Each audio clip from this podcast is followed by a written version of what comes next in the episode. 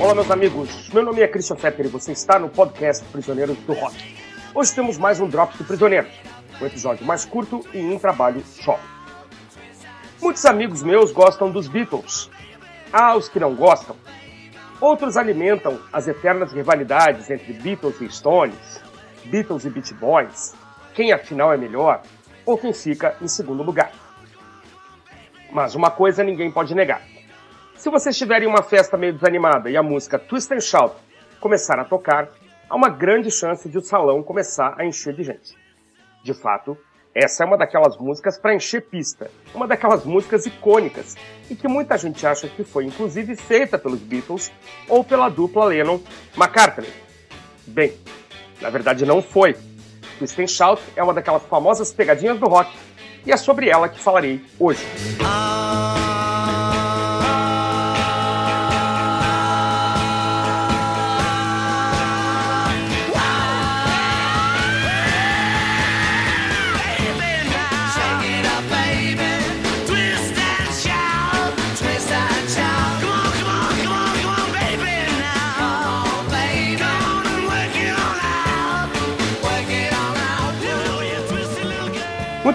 Não se preocupe se até o presente momento você achava que Twist and Shout era obra do famoso Quarteto de Liverpool. Essa é uma daquelas pegadinhas como achar que Hey Joe é do Jimi Hendrix, que Cocaine é do Eric Clapton, ou que o festival de Woodstock ocorreu em um lugar chamado Woodstock. Twist and Shout foi na verdade escrita por um cara chamado Bert Burns, ou Bert Russell, que nasceu no Bronx em 1929 e que é um cara esquecido nos dias de hoje. Bert Russell, como é atualmente acreditado, escreveu alguns clássicos como Everybody Needs Somebody to Love, que aparece na trilha sonora do filme Blues Brothers, lançado aqui no Brasil como Os Irmãos Cara de Pau. Ele escreveu Piece of My Heart, cuja gravação mais conhecida deve ser a da Janis Joplin para o disco da banda Big Brother and the Holding Company. Bert Russell escreveu Cry to Me, gravada pelos Rolling Stones e também pelo reverendo Solomon Burke, além de trabalhar como produtor de músicas gravadas por Van Morrison, e Neil Diamond, para ficar apenas em um breve resumo da carreira de Burt. Infelizmente, ele tinha um problema cardíaco e em dezembro de 1967 veio a falecer com apenas 38 anos de idade. Bom, agora que você sabe que Twist Shout não é dos Beatles, deve estar pensando, ah, tudo bem, mas eles imortalizaram a música. A sua gravação é a definitiva? Ou ainda pode estar pensando, mas existem outras gravações ou a dos Beatles é a única? Olha, nós do Prisioneiros achamos bom que todos saibam que de fato a versão dos Beatles é matadora. Muito bem gravada. A música foi usada no filme Curtindo a Vida Doidado. A cena em que o Metal Brother, que invade uma parada, sobe num carro e dubla a música é com a versão dos Beatles. Talvez as outras versões não sejam conhecidas da esmagadora maioria dos nossos ouvintes, mas de todo modo, é, eu tentaria acessar as primeiras duas gravações da música porque aí reside uma história curiosa.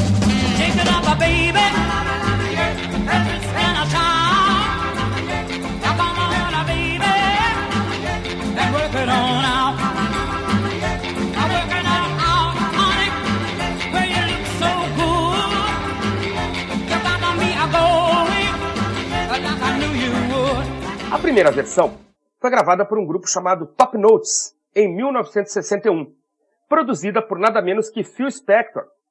Mas, apesar da qualidade vocal dos cantores e do excelente solo de saxofone, a versão não empolga. É acelerada demais, não tem aquele groove que a imortalizou e apesar de durar somente dois minutos, por incrível que pareça, é longa demais. Ouça e você pode me dar razão. Consta que Burt não gostou nem um pouco do que Phil Spector fez com a sua música, e aí, cerca de um ano depois, chamou os Isley Brothers e gravou a versão que achava mais apropriada. Aí sim, temos uma estrutura muito semelhante à gravação dos Beatles, que só apareceria um ano mais tarde.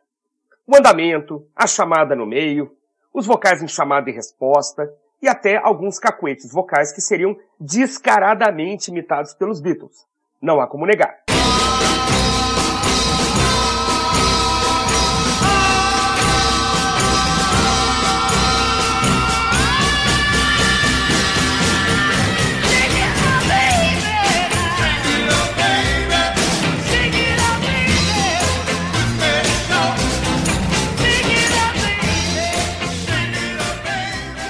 The Who também tem versões ao vivo, em que Twist and Shout é às vezes até cantada pelo baixista John Entwistle. Vale uma boa olhada. The Who, vocês sabem, até tocando parabéns a você, são uma boa indicação. Além da versão original, que eu não acho legal, eu fugiria da versão do grupo Salt and Pepper. O pessoal mais jovem talvez não conheça esse grupo, mas elas são creditadas por ser o primeiro grupo de rap feminino a fazer sucesso em um cenário que era dominado por bandas masculinas. Isso ali na segunda metade dos anos 80. Na verdade, se você assistiu o filme Deadpool, uma das primeiras cenas mostra o herói sentado num viaduto ouvindo um rap. A música se chama Shoop e é uma das músicas de maior sucesso da Salt and Pepper. A cena é rapidinha, mas a música certamente está na trilha sonora do filme. Todavia, a Twist Shout delas não funcionou. Na minha opinião, elas não sabem para onde levar a música, não sabem o que fazer com ela, ficou muito fraco. Eu respeito, obviamente, todo grupo feminino que rompe barreiras, como elas romperam, mas essa gravação ficou muito abaixo, eu sinto muito. A versão dos jamaicanos do Chacadimos and Clears ficou muito mais divertida. Apesar de uns barulhinhos irritantes no fundo, cara, o que é aquilo? É um cachorro latindo? Eu nunca entendi. Mas aí os caras baixaram um pouco a rotação, meteram uns versos novos, cantaram com aquele inglês torto que só existe na Jamaica, chamaram os vizinhos para gravar o vídeo no quintal de casa. Enfim, eu gostei. E vocês? Olha, clássicos são assim, né? São gravados, regravados, dezenas de vezes, e acabamos tendo nossas versões preferidas e as versões mal vistas. É assim e sempre será. Bem, fico por aqui. Siga o Instagram do Prisioneiros do Rock e acompanhe nossos programas que vão ao ar todos os sábados e também os drops que podem aparecer a qualquer momento aqui no nosso canal e que também podem estar no YouTube, graças à parceria dos prisioneiros com nosso amigo Marcelo Scherer, do canal Desconecta. Tchau!